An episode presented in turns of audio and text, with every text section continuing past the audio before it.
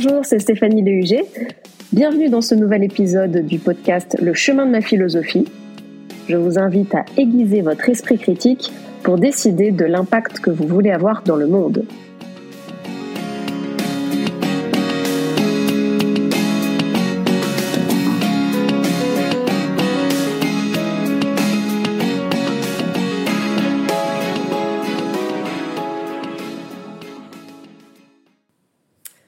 Alors, dans le cadre de mon master de philo, on m'a demandé de faire un commentaire d'un texte de Léo Strauss. Alors, euh, peut-être Strauss, je sais pas comment on prononce. Euh, moi, je le connaissais pas du tout avant. Et en fait, euh, c'est une personne qui, a priori, ne m'inspirait pas spécialement de la sympathie. Quand on m'a fait savoir que c'était un des philosophes auxquels se référait l'équipe de Bush, le gouvernement de Bush, au moment de la guerre en Irak, et donc, euh, voilà, ça ne correspondait pas forcément à mes opinions politiques. Et en réalité, j'ai trouvé quand même euh, intéressant son point de vue en m'y penchant de plus près. Et je me demande si euh, finalement l'équipe de Bush n'avait pas juste un peu tiré de son contexte certaines choses qu'il avait dit et n'était pas un peu passé à côté de, du fond de sa pensée quand même.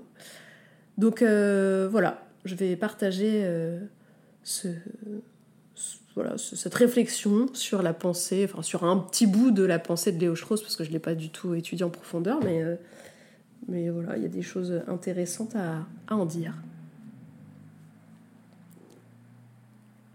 Choisir les anciens philosophes aux modernes n'est pas la norme. La majorité a tendance à estimer que le passage du temps conduit vers le progrès, aussi bien technique que des idées. Préférer les penseurs du passé revient à se montrer réticent au changement ce qu'on appelle être conservateur, voire à favoriser un retour en arrière, ce qu'on appelle alors être rétrograde. Dans le vocabulaire courant, le mot rétrograde est un terme qui porte une connotation négative. Quand Léo Strauss choisit les anciens aux modernes, il n'adopte donc pas une posture dans l'air du temps. Avec notre regard de lecteur du XXIe siècle, nous aurions vite fait de porter un jugement critique à son égard. Pourtant, quelles que soient nos convictions politiques, il serait regrettable de passer à côté d'une pensée qui éclaire le présent d'une lumière qui mérite de s'y attarder. Notre époque s'est défaite de normes, de normes supérieures qui caractérisent le bien et le mal. Désormais, le relativisme des valeurs règne et l'horizon de nos démocraties libérales est devenu l'accroissement des moyens de la puissance. Dans ce contexte, nous pouvons nous demander si ce que nous nommons progrès pourrait être la cause de l'obscurantisme qui se propage de manière inquiétante dans le monde en ce début de siècle. Notre régime politique est-il le meilleur? Pour répondre à cette question, les anciens s'appuyaient sur des normes supérieures. Ils croyaient en une vérité absolue qui permettait de s'orienter. Avec l'avènement de la science, les croyances ont été repoussées au profit de l'objectivité de la raison. La philosophie politique a été influencée par cette tendance. Et Strauss dénonce l'illusion de se référer à une raison pure, sans subjectivité. Jonathan Haidt estime par exemple également que nos valeurs influencent nos choix politiques, que nous rationalisons a posteriori. Selon ses études, penser qu'un choix politique repose sur la raison est un leurre. La philosophie moderne se détourne de l'idée qu'une vérité absolue existe et estime plutôt que la vérité est entièrement relative et que toutes les vérités se valent, favorisant un relativisme moral.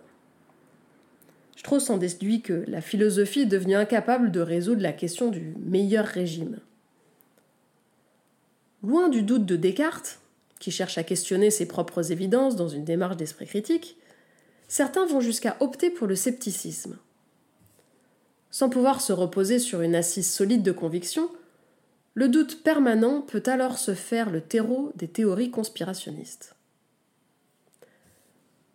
La posture scientifique moderne a imposé une neutralité éthique à la recherche de la vérité, et les valeurs morales qui dirigeaient les hommes pour naviguer entre le bien et le mal ont disparu dans la foulée. Trouve juste cette impartialité utopique et refuse l'idée d'une scission entre l'objectivité de la raison et la subjectivité morale.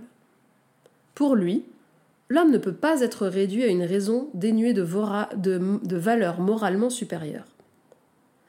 C'est dans le même esprit d'ailleurs que Heidegger dénonçait l'illusion que la technique, l'accroissement des moyens de la puissance, est neutre et peut servir au bien comme au mal. Alors sans horizon, le monde avance sans savoir vers quoi. Avec la rapidité des découvertes scientifiques, nous avons assisté à un emballement qui a généré des changements en cascade, imposant aux hommes une adaptation permanente déboussolante. Dans cette tempête, disposer de fondations morales peut faciliter l'orientation. Et si la science est capable d'expliciter partiellement le comment du monde, et si la technologie parvient même parfois à le reproduire, est-il concevable de vivre sans lui attribuer un pourquoi? Plus le contexte est mouvant, plus ceux qui se sentent perdus peuvent avoir tendance à se raccrocher à des certitudes. Face à la complexité du monde, des hommes peuvent être tentés de lui chercher une explication simple et cohérente, de s'en remettre à une doctrine pour les guider, et l'absence de normes fait alors le lit des idéologies. Le relativisme et le nihilisme ne permettent pas de répondre aux besoins de sens des hommes. Et Strauss estime qu'ils nourrissent un obscurantisme fanatique. En fait, un des risques principaux d'une idéologie, qui n'est pas questionnée, est de valoriser le monde des idées plus que le monde sensible, et en venir à considérer que c'est le réel qui a tort quand il ne correspond pas à ses convictions. Combien de religions considèrent ceux qui ne croient pas en leur révélation comme des ennemis à abattre C'est par exemple au nom de vérités révélées d'ordre religieux que certains hommes agissent de manière démesurée, par leur souhait de voir respecter la norme de leur dogme, qu'ils reconnaissent comme véritable et unique. Quand la norme ne tolère pas la discussion et la réflexion raisonnée, sa transgression est nécessairement vécue comme insoutenable et ne peut trouver comme réponse pour s'apaiser que la destruction de ce qu'il a outrepassé. Combien d'idéologies politiques se sont révélées meurtrières On peut aussi penser à des doctrines économiques qui broient les hommes et la nature, comme certains le reprochent au capitalisme.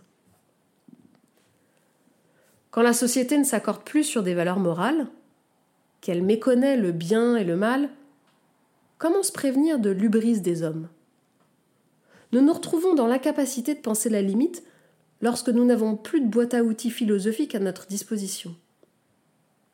La science ne pense pas, disait Heidegger. Strauss critiquait cette neutralité éthique qui ne permet plus à la philosophie de donner un horizon au monde d'aujourd'hui. Sans principe pour nous diriger, sans morale, nous faisons face à un vide éthique. Si l'État libéral n'est pas discriminatoire en soi, son relativisme implique qu'il ne protège pas de la discrimination privée, qui peut naître dans la société, et n'empêche donc pas la, violence sociale. Strauss souhaite rétablir la question du meilleur régime des anciens, celle de se poser la question de quel est le meilleur régime, et la notion d'idéal humain avec des finalités morales et spirituelles. Il n'hésite pas à revenir sur la posture philosophique moderne en refusant d'estimer que le passage du temps mène la philosophie vers la voie d'un progrès quelconque. Il ne cherche pas à défendre une posture rétrograde, mais plutôt à reconnaître les impasses auxquelles notre régime politique conduit.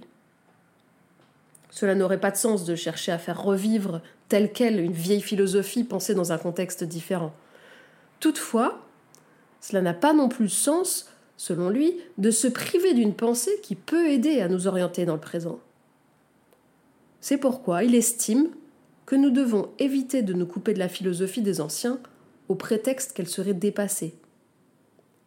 Sans prétendre faire revivre des philosophies précédentes, on peut néanmoins y puiser pour renforcer les fondations de, nos démocraties libérales et éviter ainsi la propagation de l'obscurantisme qui s'étend redoutablement.